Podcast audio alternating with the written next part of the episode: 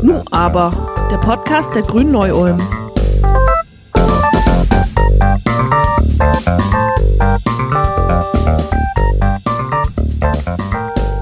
Hallo, liebe Freundinnen von Nu aber, dem Podcast der Grünen Neu-Ulm. Die Corona-Pandemie hält uns jetzt schon länger als ein Jahr in ihrem Würgegriff. Einer ihrer vielen Effekte war, dass sie das komplexe Ineinanderwirken der unterschiedlichen Gesellschaftssysteme sichtbar gemacht hat. Vom Erntehelfer über die Paketdienste bis hin zu den Kulturschaffenden wurde entsprechend plötzlich sogenannte Systemrelevanz sichtbar, wo vorher nur smooth und damit unhinterfragte Abläufe stattfanden. Im Zentrum aller staatlichen Präventions- und Interventionskonzepte gegen die Pandemie stand und steht dabei mit wechselndem Erfolg der Erhalt der Funktionsfähigkeit eines der wichtigsten Systeme unserer Gesellschaft. Hashtag Flatten the Curve galt immer vor allem dem Ziel, die Gesundheitsfürsorge und Krankenversorgung auch bei hohen Fallzahlen gewährleisten zu können. Und siehe da, auch in diesem System knirscht es immer mehr. Klar ist dabei, viele Probleme sind durch Corona nur verstärkt worden und haben ihren Ursprung viele Jahrzehnte vor Corona. Über diese Probleme sprechen wir heute und wie immer haben wir dazu formidable Gäste eingeladen. Zum einen ist das Gabi Vata seit vielen Jahren Kreisrätin und für die Grünen im Gesundheits- und Krankenhausausschuss. Hallo Gabi. Hallo Alpay. Und zum anderen freue ich mich, Sie auch mal kennenlernen zu dürfen. Ricarda Lang, die stellvertretende Vorsitzende von Bündnis 90 Die Grünen, ist auch in unserer Runde. Hallo und willkommen, Ricarda. Hi, ich freue mich sehr, heute hier zu sein. Ich würde vielleicht erstmal beginnen mit einer kleinen Vorstellungsrunde, damit unsere ZuhörerInnen auch mal wissen, mit wem sie es hier so zu tun haben. Für diejenigen, die euch jetzt vielleicht nicht kennen, wer möchte anfangen? Ja, ich kann gern anfangen. Mein Name ist Gabi Warta. Ich bin pensionierte Lehrerin und seit nunmehr seit zwölf Jahren im Kreistag, war vorher zwölf Jahre im Stadtrat in Neu-Ulm. Und das Thema Krankenhaus und Gesundheitswesen, das beschäftigt mich einmal, weil ich Ausschussmitglied bin im Kreistag, im Gesundheits- und Krankenhausausschuss aber natürlich auch persönlich privat ist das Thema für mich immer relevant. Ich habe auch schon im Altenheim ehrenamtlich gearbeitet und damit auch gewisse Einblicke in die Abläufe dort bekommen. Genau, und ich bin Ricarda, ich bin im Bundesvorstand bei den Grünen und bin da stellvertretende Bundesvorsitzende und frauenpolitische Sprecherin. Und das war eigentlich auch ganz am Anfang so ein bisschen mein Zugang zu diesem Thema. Wir haben gerade in der Pflege arbeiten unglaublich viele Frauen, ich glaube ungefähr 80 Prozent. Und wir hatten letztes Jahr zum 8. März, also im Internationalen Frauentag, einen Aktionstag unter dem Motto Who Cares? Also wer kümmert sich eigentlich um die, die sich kümmern, zum Thema Arbeitsbedingungen in der Pflege. Und da ist mir eben immer mehr klar geworden, je mehr ich mich mit dem Thema beschäftigt habe, dass es kein singuläres Thema ist, das man als Einzelnes behandeln kann, sondern dass es ganz klar um die Frage geht, wie stellen wir insgesamt unser Gesundheitssystem auf? welchen Stellenwert haben Pflegekräfte in den Kliniken, in den Altenheimen. Und dadurch bin ich immer mehr zum Thema Pflege und Gesundheit gekommen. Und jetzt natürlich durch die Corona-Phase hat es endlich auch mal einen gesellschaftlichen Stellenwert in der Diskussion, den es eigentlich schon davor hätte haben müssen. Ja, vielen Dank euch beiden. Die Corona-Krise hat uns ja deutlich aufgezeigt, wie wichtig diese medizinischen und Pflegeberufe sind. Aber gleichzeitig führt uns Corona auch vor Augen, unter welchen teils schlechten Bedingungen die ArbeitnehmerInnen in Krankenhäusern, Altenheimen und ambulanten Pflege arbeiten. Corona ist aber halt auch nur ein Symptom. Wie gesagt, unser Gesundheitssystem ist seit Jahren unterfinanziert und insbesondere die ArbeitnehmerInnen in pflegenden Berufen, hauptsächlich Frauen ja, sind unterbezahlt und überarbeitet. Ricarda, vor der Corona-Pandemie hast du eine Pflegetour durch Deutschland gemacht und mit vielen ArbeitnehmerInnen gesprochen. Wo sahen die denn die größten Baustellen und Probleme? Ja, ich fand das sehr spannend, weil es war sogar im letzten Sommer in teilweise noch während der Corona-Pandemie, aber nicht ganz so sehr in der heißen Phase, wie wir sie im Frühjahr und wie wir sie auch jetzt wieder erleben. Und da bin ich ganz, ganz vielen Menschen begegnet und das war vom ambulanten Pflegedienst im ländlichen Raum bis hin zum großen Uniklinikum waren immer wieder Menschen, die gesagt haben, dass wir jetzt in der Pandemie besonders hart ran müssen, dass wir besonders gefragt sind. Das ist für uns klar und das sind wir auch bereit zu leisten. Ne? wenn damit irgendwie ein Versprechen einhergeht, dass sich langfristig was verändert. Weil eben der Ausnahmezustand in der Pflege nicht mit Corona kam, sondern schon lang davor Normalität war. Und ich glaube, ein ganz starker Ansatzpunkt dabei ist die Personalausstattung, dass es zu wenig Personal gibt und dadurch die Menschen, die da sind, komplett überarbeitet sind und auch häufig gar keine Zeit haben, ihren Beruf so auszuüben, wie sie es wollen. Also Pflegerinnen sind ja nicht nur Menschen, die Bettpfannen wechseln und Essen austeilen. Das ist gar nicht der genuine Teil der Pflege, sondern sind Menschen, die betreuen, die medizinische Arbeit leisten. Dazu aber wie oft kaum noch Zeit, weil sie von einem Patienten zum nächsten Patienten huschen müssen. Das heißt, hier bräuchten wir eigentlich feste Personalbemessungsinstrumente, die eine wirklich gute Ausstattung, eine gute Abdeckung auf allen Stationen bedeuten, auch in den Altenheimen. Und damit Pflegerinnen erstmal die Möglichkeit geben, ihren Job so auszuführen, wie sie ihn eigentlich auch ausführen wollen, ohne dabei selbst krank zu werden. Ja, Thema Überstunden und zu viel Arbeit. Also dazu passt ja auch beispielsweise 2018 hat die Berliner Zeitung in einem Bericht berechnet, dass zwischen Juli und Dezember in einer Klinik fast 20.000 Stunden vom Pflegepersonal hätte gearbeitet werden müssen, um eine gute Versorgung zu haben. Aber tatsächlich waren es dann knapp über 7.000. Also das sind von dem Sollwert ungefähr 40 Prozent nur. Und durchschnittlich ist eine Pflegefachperson für 27 PatientInnen zuständig. Und dazu kommt, dass die voraussichtliche Anzahl an Pflegekräften, die aus dem Beruf in den nächsten fünf Jahren aussteigen werden, doppelt so hoch sein wird, wie die Zahl der regulären Renteneintritte. Diese Dynamik im Pflegeberuf dürfte den Pflegepersonalmangel in den nächsten Jahren bereits unter normalen Bedingungen verstärken. Wie sich die Pandemie auswirken wird, bleibt aber noch abzuwarten. Gabi, wie sieht es denn im Landkreis Neu-Ulm aus? Hier gibt es ja verschiedene Kliniken, die über die Kreisspitalstiftung zusammengefasst sind. Hast du eine Ahnung, wie dort der Personalschlüssel aussieht, beziehungsweise ob man sich der Gefahr der personellen Engpässe ausreichend bewusst ist? Ja, also den genauen Personalschlüssel kenne ich jetzt nicht. Ich weiß aber, dass während der Corona-Zeit ja viele Intensivbetten freigehalten werden mussten und das hat dann dazu geführt, dass die Pflegekräfte gar nicht bei uns so im Einsatz waren, weil es Gott sei Dank in unserem Landkreis nicht so viele intensiv Erkrankte gab. Und daraufhin konnte man sogar während der Zeit Überstunden abbauen. Dazu kommt noch, dass wir gerade eine Strukturreform durchführen und eine von den drei Kliniken ja geschlossen wurde jetzt. Die wird umgewandelt in andere Nutzungskonzepte. Und dadurch konnte man dann aus Illertissen Pflegepersonal nach Neulm und vor allem nach Weißenhorn transferieren. Und damit ist bei uns jetzt nicht so ein Engpass entstanden, beziehungsweise da konnten sogar Engpässe abgebaut werden. Aber das ist natürlich nur vorübergehend der Fall. Und die Geschäftsleitung der Kliniken ist sich durchaus bewusst, dass es ein großes Problem geben wird in Zukunft, was die Rekrutierung von Pflegepersonal anbelangt. Die haben jetzt zum Beispiel als neues Kommunikationsinstrument eine Klinikzeitung herausgegeben, in der die Kliniken sehr positiv natürlich geschildert werden und auch für Mitarbeiter eben als attraktive Arbeitsstätte angepriesen werden. Das muss sich dann natürlich aber auch in der Realität entsprechend niederspiegeln. Also das heißt, man muss sich große Mühe geben heutzutage, um den Arbeitsplatz attraktiv zu halten. Außerdem ist die Einrichtung einer Krankenpflegeschule in Planung. Die soll im Herbst dann ihren Betrieb aufnehmen, damit man eben über Ausbildung auch neue Mitglieder rekrutiert. Das heißt, wir haben immer noch zu wenig Personal und die ArbeitnehmerInnen verdienen auch noch vergleichsweise schlecht.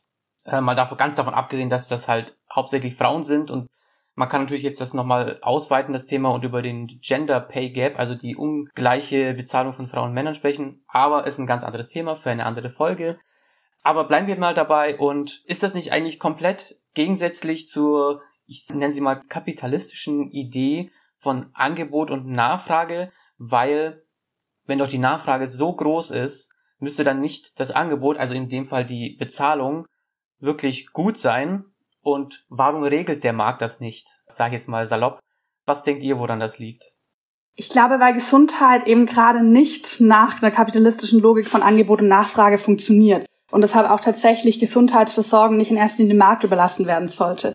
Wenn wir uns das mal so ein bisschen ganz plastisch vorstellen, wenn ich mir jetzt überlege, ich habe Lust auf Cerealien, dann gehe ich in den Supermarkt und suche mir da irgendwie unter zehn Produkten eins aus, was ich gerade am besten finde und wo ich das Geld dafür habe wenn ich jetzt hier, sollte ich einen Herzinfarkt bekommen, dann würde mein Freund hier reinkommen und dann wahrscheinlich den Krankenwagen rufen und versuchen, mich so schnellstmöglich zur nächsten Klinik zu bringen und nicht zu überlegen, naja, was ist denn jetzt das beste Angebot und ähm, wo kann ich jetzt sozusagen am meisten abholen. Das heißt, dieses Prinzip von einer irgendwie Kundinnen lässt sich meiner Meinung nach auf Gesundheitsversorgung überhaupt nicht anwenden und sollte es auch nicht, weil das natürlich eine Form von Daseinsvorsorge ist und wir hier auch einen staatlichen Versorgungsauftrag haben. Das heißt, das ist sozusagen nichts, was der Markt regeln wird. Und er hat es auch in der Vergangenheit nicht geregelt, weil wir eben immer wieder im Gegenteil gesehen haben, dass an vielen Stellen sehr starker ökonomischer Druck im Gesundheitssystem dazu geführt hat, dass die Arbeitsbedingungen von Pflegekräften verschlechtert wurden. Weil zum Beispiel über ein sehr stark leistungsfinanziertes Finanzierungssystem, wo sozusagen nur konkrete medizinische Leistungen je nach Fall finanziert werden, für jeden Fall dieselben Gelder gibt. Diese Gelder gibt es aber in vielen Fällen dann, egal ob jetzt ich ins Krankenhaus komme mit 25 ohne Vorerkrankung oder ein 80-Jähriger mit mehreren Vorerkrankungen gleichen Fall. Die Zeit, die man aber natürlich in so einem Fall, wenn wir zum Beispiel beide eine Knieoperation hätten, für die Pflege braucht, ist eine ganz, ganz andere. Das wird aber in unserem Finanzierungssystem gerade überhaupt nicht abgedeckt. Und das heißt, wenn ich für jeden Fall dieselbe Pauschale bekomme, das werden Fallpauschalen genannt, gleichzeitig die Kliniken aber häufig unterfinanziert sind, das heißt sozusagen aus diesen Fallpauschalen auch noch Geld rausziehen müssen, um zum Beispiel Investitionen zu leisten, dann führt es dazu, dass gespart wird. Und sparen kann man an zwei Stellen, entweder bei der Versorgung der Patientin, also bei der Qualität der Gesundheitsversorgung, oder bei der Bezahlung der Pflegekräfte.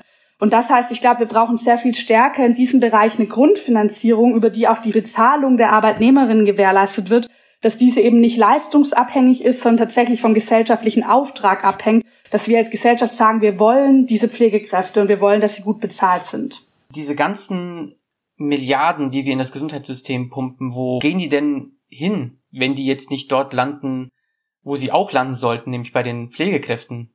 Also an vielen Stellen haben wir tatsächlich eine falsche Verteilung meiner Meinung nach, weil das System, was ich gerade schon angefangen habe, der Fallpauschalen eben auch oft dazu führt, dass Kliniken dazu gedrängt werden, gerade die Eingriffe vorzunehmen, die besonders viel Geld nehmen.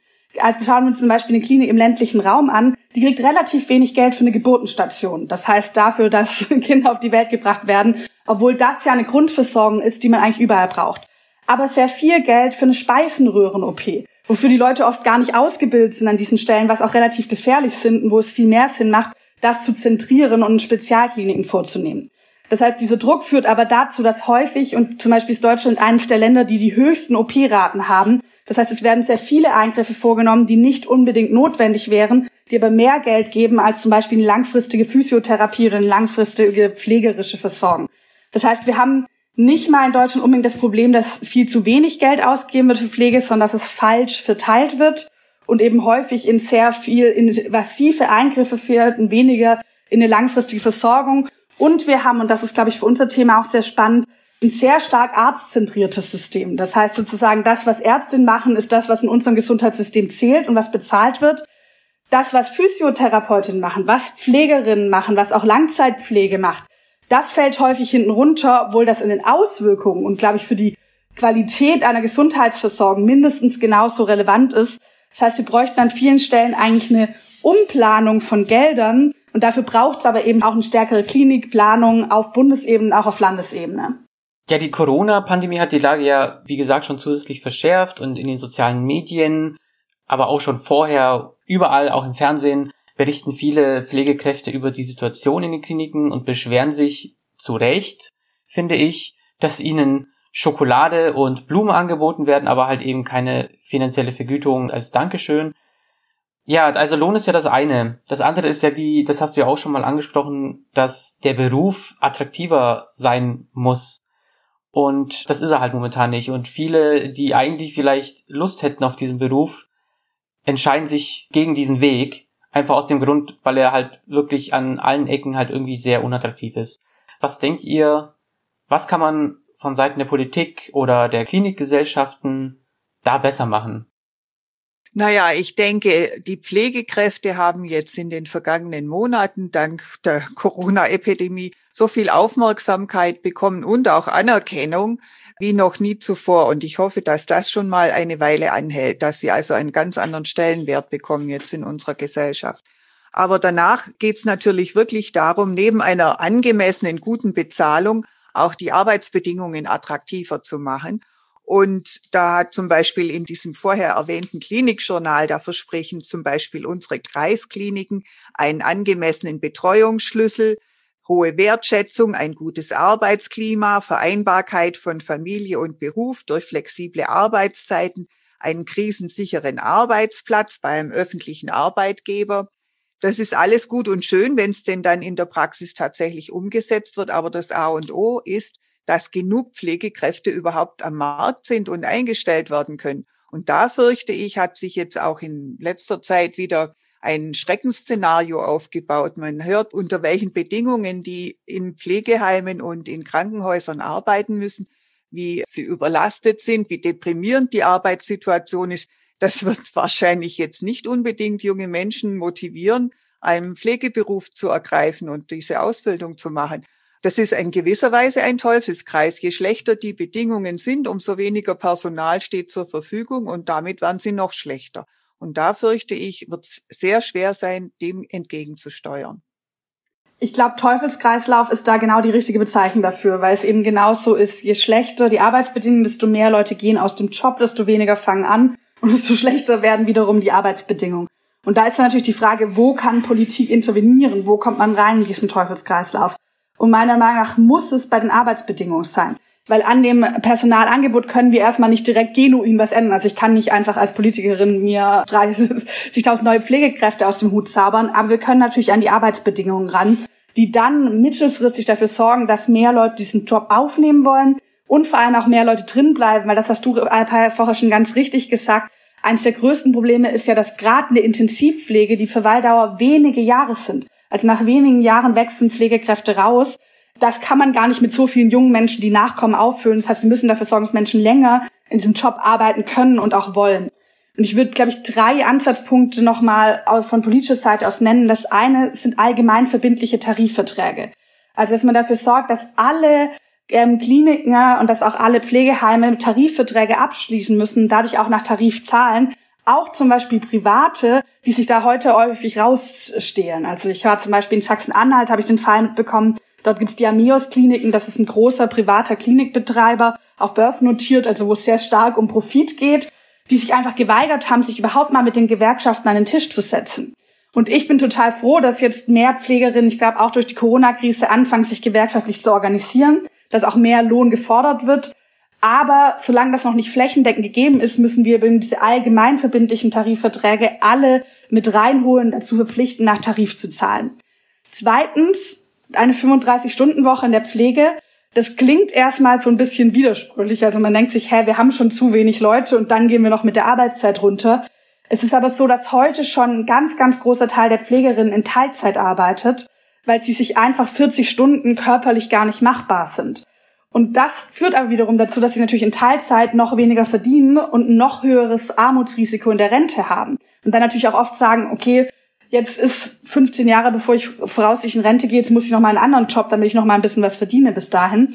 Und da wollen wir mit einer 35-Stunden-Woche und vollem Lohnausgleich dafür sorgen, dass eine neue Vollzeit sich endlich auch an dem orientiert, was man tatsächlich leisten kann innerhalb von einer Woche. Und drittens, und da weiß ich auch, dass in Baden-Württemberg, da ich glaube auch Manne Lucha, der Gesundheitsminister, sehr stark dran ist, die Pflegekammer. Also dass es auch eine gemeinsame Vertretung von Pflegerinnen gibt, eine Interessensvertretung, die nicht Interessensvertretung im Sinne von Lohnverhandlung, das soll und muss bei den Gewerkschaften liegen und da machen die auch gerade Verdi sehr viel Arbeit. Aber so eine berufsständische im Sinne von, was dürfen eigentlich Pflegerinnen? Was soll in der Ausbildung enthalten sein?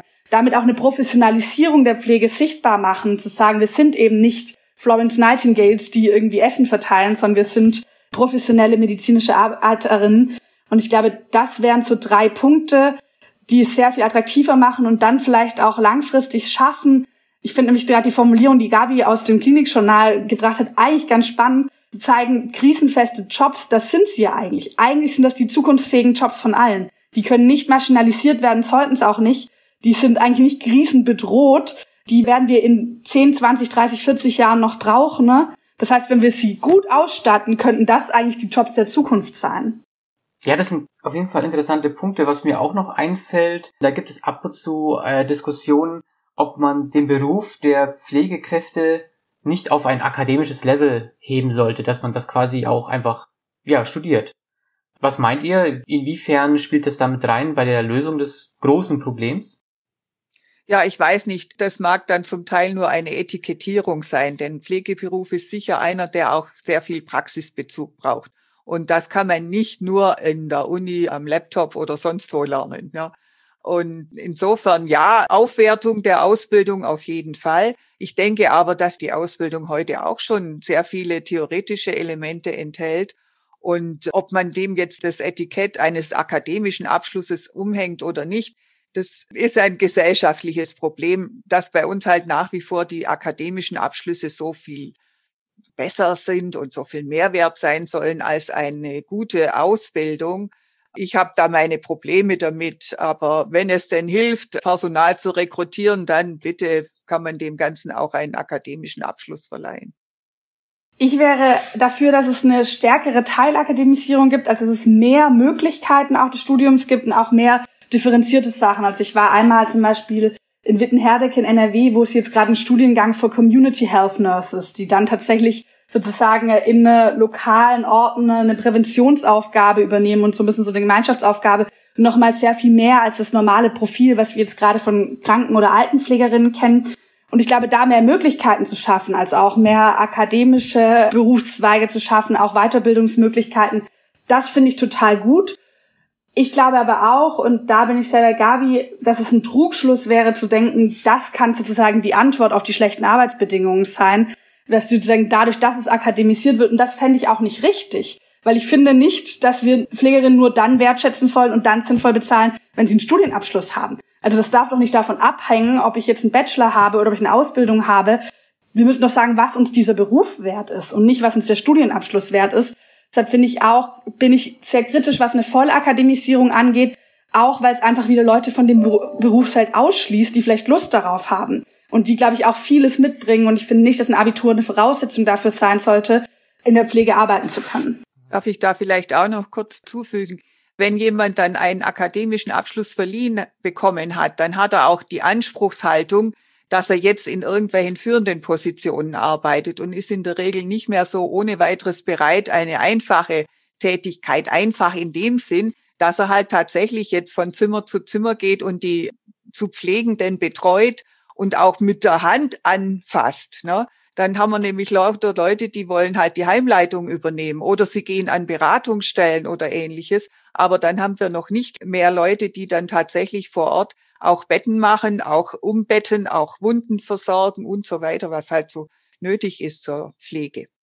Und deshalb ist vielleicht auch tatsächlich so eine gewisse Diversifizierung ganz gut, weil man braucht ja am Ende beides. Also ich glaube, wir brauchen Pflegerinnen, die die Heimleitung nehmen, die auch aus der Pflege kommen. Also das tatsächlich auch Pflegerinnen selbst Heimleitung nehmen, finde ich total sinnvoll. Und wir brauchen die Leute, die sehr konkret am Menschen arbeiten. Deshalb würde ich auch sagen, nicht alles in eins drücken, sondern mehr Möglichkeiten schaffen. Okay, also es ist, ja, ähm, hm. Vieles läuft falsch, ganz offensichtlich und mindestens nicht optimal und das halt auch schon wirklich so unglaublich lange. Wie wären denn ganz allgemein eure Visionen für ein effektives Gesundheitssystem? Also auch natürlich der Lohn, klar, das hatten wir jetzt ja auf jeden Fall schon. Aber was wären denn jetzt, Ricardo hat ja schon drei Punkte auch schon genannt, was wären denn jetzt so eure Punkte, wie euer ideales Gesundheitssystem aussehen würde, Beziehungsweise, wenn ihr wollt, könnt ihr auch die grünen Punkte aufgreifen. Soll ich starten oder? Hau rein. Also meiner Meinung nach eins, wo man viel mehr über verschiedene Disziplinen und auch über stationäre und ambulante Grenzen hinweg zusammenarbeitet. Also wo sich die Versorgung wirklich an dem ausrichtet, was Patienten brauchen und nicht an starren Grenzen, das passiert in der Klinik und das passiert in der Praxis. Das heißt zum Beispiel die Idee, wie sie auch in Baden-Württemberg teilweise schon gelebt hat, der Gesundheitszentren wo dann teilweise eine stationäre Versorgung mit Physiotherapeutinnen, mit Ärztinnen, die dann aber auch in die ambulante Versorgung gehen, mit Hebammen, die dort eine Geburtenstation leiten, das gemeinsam Zusammenverarbeiten der verschiedenen Gesundheitsberufe und eine Überwindung von diesen sehr starren Grenzen zwischen stationär und ambulant. Das wäre ein Punkt. Das Zweite, das hatte ich vorher schon ein bisschen angesprochen, dass es bei der Finanzierung sehr viel mehr um gesellschaftlichen Auftrag geht. Also wir wollen zum Beispiel, dass eine neue Säule eingeführt wird, der leistungsunabhängigen Strukturfinanzierung und dass wir so auch eine flächendeckende gute versorgen. Das heißt nicht überall dasselbe. Man braucht nicht im ländlichen Raum unbedingt die große Klinik, die Knieoperationen und Speiseröhrenoperationen macht, aber es sollte vielleicht eine Abdeckung mit einer Geburtenstation geben. Also das heißt hier viel mehr zu überlegen, was brauchen wir wo und dann danach zu finanzieren. Und dass dann als letzter Punkt eben auch die Mitarbeiterinnen und gerade eben auch die Pflegekräfte im Fokus stehen und anerkannt werden als ein professioneller Beruf, der auf Augenhöhe mit Ärztinnen gemeinsam an Patienten arbeitet, der auch wissenschaftlich basiert in der Medizin mitwirkt. Das heißt, ich glaube, so ganz platt gesagt könnte man es wahrscheinlich so ein bisschen auf die Formel bringen, Gesundheitssystem, wo der Mensch im Mittelpunkt steht. Ja, ich denke auch, da würde ich gern gleich dran anknüpfen. Gesundheit ist ja nicht nur ein körperliches Konstrukt, sondern es umfasst auch soziale und psychische Aspekte. Und deswegen ist Gesundheitspolitik auch immer eng verknüpft mit Sozialpolitik. Nicht umsonst ja. ist ja auch Ricarda aus dem Bereich zur Gesundheitspolitik gestoßen. Ne? Ich denke, man muss einfach aufpassen, dass man zum Beispiel prekäre Arbeits- und Lebensbedingungen verhindert. Damit hat man da ganz viel für Gesundheit getan und kann bestimmt auch viel einsparen im System, überhaupt durch solche Präventionsmaßnahmen. Dann ist natürlich die alte Forderung nach einem verbreiterten Finanzierungssystem fordern die Grünen ja seit Jahrzehnten, kann man sagen. Die ist immer noch aktuell und ich denke, sie ist heute aktueller denn je. Das heißt, wir brauchen einfach die Bürgerversicherung, die alle Einkommensarten einbezieht und auch keine Unterschiede mehr macht zwischen verschiedenen Versicherten, die dann andere unterschiedliche Leistungen erhalten. Und was ich auch finde, Patienten sollten die Wahlfreiheit haben zwischen verschiedenen Therapieverfahren. Sie sollten sich in einem Beratungssystem kundig machen können. Das ist aber heute, glaube ich, übers Internet jedem möglich. Und dann eben auch selber mitentscheiden, wie die Therapie aussehen soll, die man ihnen angedeihen lässt. Das wäre mir auch ganz wichtig. Und als letztes, als Kreisrätin muss ich sagen, ich habe dieses Fallpauschalensystem bis heute nicht verstanden und gehe davon aus, dass das vielen so geht. Und ich sehe auch, wie verzweifelt die Geschäftsführungen von Kliniken sind, die praktisch keine vernünftigen Wirtschaftspläne für die Zukunft aufstellen können, weil sie immer damit rechnen müssen, dass die Bedingungen, unter denen sie arbeiten und die Finanzierungsbedingungen wieder geändert werden und ganz kurzfristig ihnen dann neue, ja, Knüppel zwischen die Beine geworfen werden. Das gilt auch gerade für diese Krankenhäuser der Grundversorgung da wäre es auch wichtig, dass man da ein vernünftigeres Finanzierungssystem für die Krankenhäuser findet. Vielleicht noch ein Punkt, weil ich das total spannend fand, egal was du angesprochen hast. Gesundheitspolitik ist so viel mehr als Klinikfinanzierung und auch tatsächlich noch mal mehr als im engeren Sinne Gesundheitsversorgung, sondern so viele politische Entscheidungen, die wir treffen, haben Auswirkungen auf die Gesundheit von Menschen. Ne? Und deshalb haben wir jetzt auch während der Corona-Krise eine Forderung entwickelt an Gesundheitscheck. Also dass es bei verschiedenen politischen Maßnahmen gecheckt werden soll, welche Auswirkungen hat es eigentlich auf die Gesundheit, hat es eine präventive Auswirkung oder eher schädliche, weil zum Beispiel die Klimakrise wird in den nächsten Jahrzehnten eines der größten Gesundheitsrisikos überhaupt werden. Luftverschmutzung. Das heißt, wenn wir hier ansetzen, wir können ganz oft Krankheit überhaupt erst vermeiden, ne? statt dass wir sie nachher nur behandeln müssen, ne? wenn wir zum Beispiel eine bessere Klimapolitik oder eine bessere Verkehrspolitik hatten. Und ich glaube, das alles auch immer mit dem Brille der Gesundheit zu sehen, das würde uns schon mal wahnsinnig voranbringen. Nur ganz kurze Anmerkung dazu. Im August hatten wir eine hohe Übersterblichkeit. Nicht wegen Corona, sondern wegen Hitzetoten. Ne? Ja. Daran sieht man tatsächlich, dass das Klima auch Auswirkungen auf die Gesundheit hat. Ne? Sehr gut, jetzt haben wir auch noch den Bogen zum Klima geschlagen, aber so sieht man halt auch, es hängt alles irgendwie miteinander zusammen. Das ist alles nicht, nicht für sich gekapselt. Ja, genau. Also ich sehe schon das Thema Pflege, Gesundheitswesen und die Finanzierung sind alle sehr umfangreich über die Themen wie Bürokratisierung der Medizin, fehlender Ausbau der Gesundheitsfürsorge, unüberschaubare Strukturen, Privatisierung der Gesundheitsversorgung konnten wir jetzt hier, glaube ich, gar nicht auch in dem Rahmen sprechen, wie das Thema eigentlich braucht. Wir haben das jetzt in Podcast-Format machen müssen. Aber ich bin mir sicher, dass wir da einfach mehrere Folgen mit diesem Thema füllen können und das werden wir sicherlich auch machen. Aber jetzt möchte ich mich erstmal bei euch beiden bedanken, liebe Gabi, liebe Ricarda. Das war ein sehr tolles Gespräch. Danke, dass ihr euch Zeit dafür genommen habt und ich hoffe, dass man sich vielleicht bei Gelegenheit nochmal in so einem Format treffen kann. Vielen Gerne. Dank dir. Mir hat auch sehr viel Spaß gemacht. Genau, und liebe ZuhörerInnen, alle wichtigen Informationen zu dieser Folge und alle weiteren findet ihr wie immer auf unserer Website grüne-neu-ulm.de slash podcast oder einfach ganz normal über die Startseite, aber auch auf Spotify, Deezer, Apple, Google, also überall da, wo man Podcasts halt eben findet. Ich bedanke mich bei euch fürs Reinhören und ich würde mich freuen, wenn ihr auch in zwei Wochen wieder reinhört. Bis dahin empfiehlt uns gerne weiter, gebt uns Feedback und abonniert uns. Bis dann, auf Wiederhören.